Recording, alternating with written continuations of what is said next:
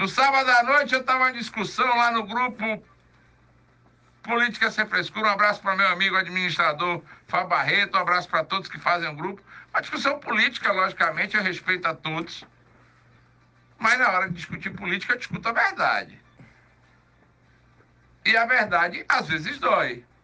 E quando dói, logicamente, quem sentiu a dor, estrila, fica contrariado ali. Ele apertou o dedo, sentiu dor, tá ali já chateado, homo.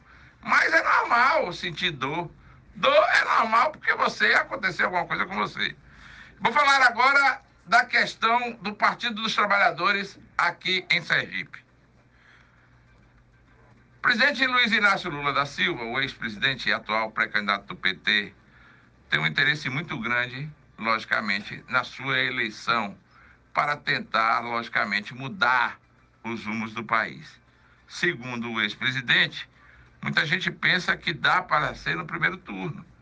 E aí o presidente tem jogado todas as suas fichas na eleição do primeiro turno, porque, segundo alguns analistas políticos ligados ao próprio Partido dos Trabalhadores, se for para o segundo, vira guerra. E aí, meu amigo, quem está com o poder na mão, geralmente leva uma vantagem muito grande. Normal, se instituiu a reeleição, porque se achou que poderia é, mudar os rumos do país. Foi Fernando Henrique que fez isso. Então, vamos lá. Lula pensa que pode, logicamente, matar a eleição no primeiro turno. E para matar a eleição no primeiro turno, ele tem que ter uma força vinda do Nordeste muito grande. Tanto é que ele já tirou um provável candidato, um provável governador do PT em Pernambuco, que é Alberto Costa, tirou do páreo e apoiou um dos candidatos do PSB. Lula tem negociado também na Bahia e está perto de fechar um acordo, retirando o Jacques Wagner, que é senador da República e também um dos favoritos à sucessão estadual. Vai perder a eleição para Semineto, lógico, não me entender. Mas era um dos favoritos lá da pré-campanha ao governo do Estado.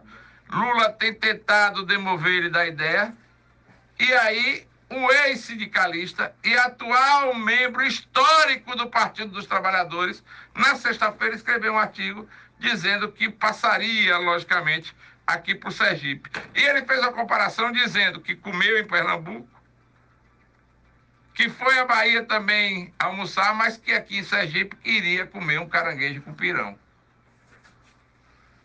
E aí muita gente tenta desmerecer Rômulo Rodrigues dizendo que ele tem dois votos na executiva estadual do partido. Mas lógico que já é um nome, lógico que influencia, lógico que muda o contexto do apoio a Rogério Carvalho. E aí a turma de Rogério, que são cerca de oito, de nove, quando você contraria qualquer coisa que seja falado por eles, Ave Maria, você é escroque, você é isso, você é aquilo, você é misógino, você é machista.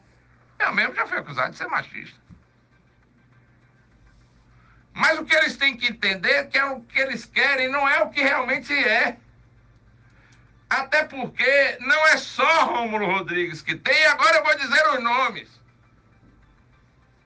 Pergunte a Márcio Macedo se ele quer Rogério Carvalho, governador de Sergipe.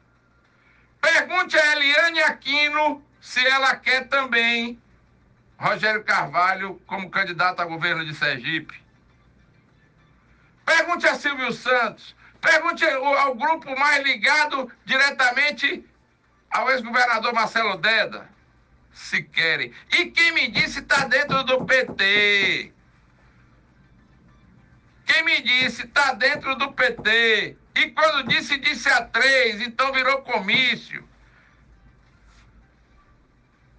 Então não adianta vir para cá com mimimi nem com conversa, dizer que o PT está unido em torno da candidatura de Rogério, porque não está.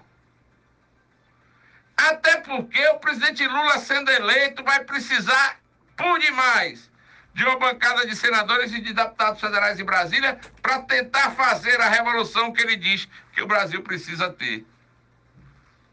Então, meu amigo, minha amiga, você que está aí ligado no programa Sem Censura, aqui da sua Sala Brasil FM, tem que entender o seguinte. Luiz Inácio Lula da Silva, candidato a presidente da República, precisa de uma bancada forte em Brasília. Ele vai querer perder um senador? É um senador da República, Rogério Carvalho, que tem mais quatro anos de mandato.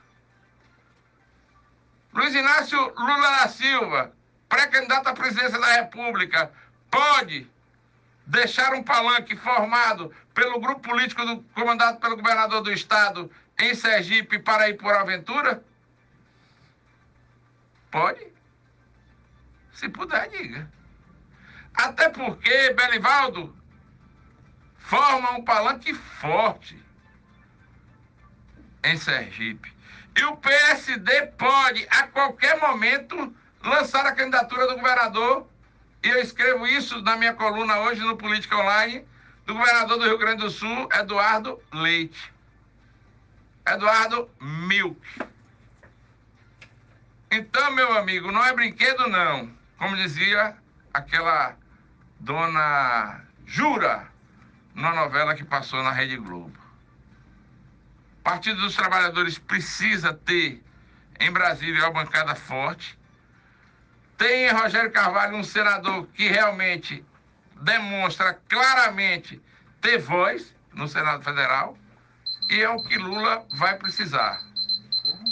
Tanto é, tanto é que ele tem tentado. E ninguém vê um vídeo que seja. E eu perguntei, cadê o vídeo de Lula? Aí o PT fica doido. Aí os, aquela, aquela parte mais ligada logicamente, as redes sociais que defendem a candidatura de Rogério Carvalho ao governo do estado de Sergipe, enlouquecem de prazer. E aí, na sexta, enlouquecem de não terem um prazer. Aí, no sábado, eu ainda botei VF, será candidato ao governo do estado. Aí, todo mundo endoidou. Quer apostar 100 mil? Quer apostar 200 mil? Aí quando eu disse que não era. Aí chegou ao ponto de Valadares Filho me ligar para perguntar, ué, agora eu sou candidato a governador, eu disse só tem um VF Sergipe? Não tem Valmir Francisquinho, não? Então, meus amigos e minhas amigas, se cutucar tem muito mais. Mas o que a gente tem que entender é que dentro do PT, o próprio PT não tem hoje a certeza de apoiar Rogério Carvalho ao governo de Sergipe. E não tem mesmo. Tem uma parte, logicamente, que tem. E aí, Rogério Carvalho foi inteligente na sexta-feira, quando montou o esquema daquela questão de Sergipe para todos. Porque não é nem de todos. Porque tem muita gente que diz que, ah, esse, gente ligada ao PT, esse não pode participar porque isso, é isso, é aquilo. Ué, e Sergipe não é de todos? Sergipe fica pelo meio sem ser de todos. Canja e caldo de galinha é uma coisa que todo mundo deveria tomar. Isordio pro coração. E eu vou, eu vou indicar, mesmo sem ser médico, porque não precisa de receita, um remedinho que deixa muita gente tranquila. Passa flora. Toma um passa flora. Ou então uma maracujina. Porque até 2 de abril e até agosto, muita água vai se passar por debaixo dessa ponte que é a candidatura de governador do estado de Sergipe. E não adianta ficar discutindo e botando figurinha, e botando isso e botando aquilo, que a discussão tem que ser em nível alto. Tem que se conversar de uma outra forma. Para agora, quando chama Lula de molusco, como eu chamei, quer dizer, Lula é um molusco, eu não tenho nada contra o Luiz Inácio. Inclusive, tive uma conversa com ele muito legal quando ele esteve aqui em Aracaju, rapidamente na saída do hotel. Mas aí, eles podem tudo. Chama um de bárbaro, o outro disso, o outro daquilo. é, Bolsonaro é, é, é, Como é o nome? Genocida. Quer dizer, todo mundo pode chamar todo mundo de todo mundo. Agora chamou Lula de molusco. Qual é o problema? Lula também é um molusco. E fala em tom de brincadeira, não fala em tom pejorativo, não. Tem que parar com isso. Tem que tomar um pouquinho de maracujina a mais.